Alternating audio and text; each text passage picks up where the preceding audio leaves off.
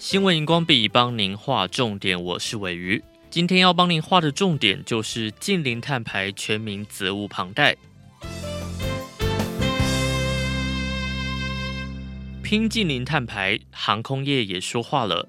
根据法新社的报道，今年九月，国际民航组织号召成员国代表参与会议，也因为航空运输业是大家对于减少碳排最关注的焦点之一。国际航空运输协会理事长华尔西就语重心长地说：“如果国际民航组织没有达成共识，同意在二零五零年达成长期净零理想目标，会令人大失所望。”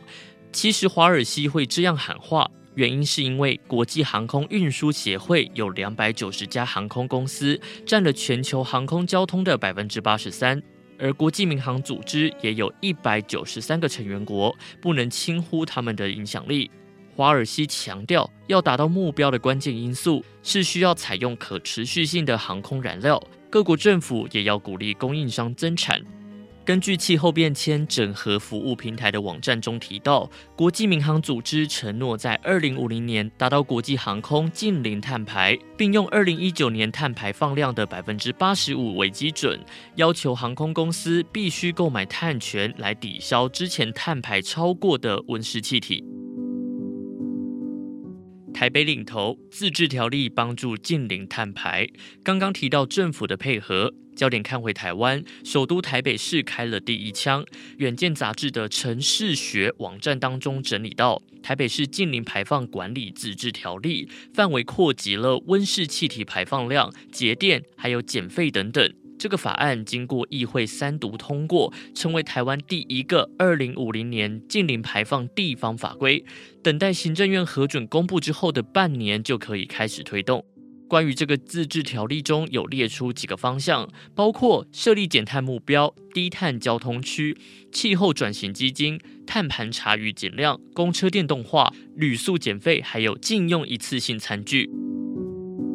难度大，高雄石化业者头痛。除了台北的进度最快之外，新北、台中、高雄也即将要修订相关的自治条例了。不过，高雄的自治条例却受到了石化业者的质疑，表示决议得太仓促了。而环保局表示，高雄的减碳难度确实比较高，因为主要是以传统工业为主，光是温室气体的碳排量就已经占了全国的百分之二十。高雄市政府将会开始进行分析，还有拟定，并邀请台硕、长春、国桥等公司讨论减煤减碳的相关事宜，后续再经过市议会的审议。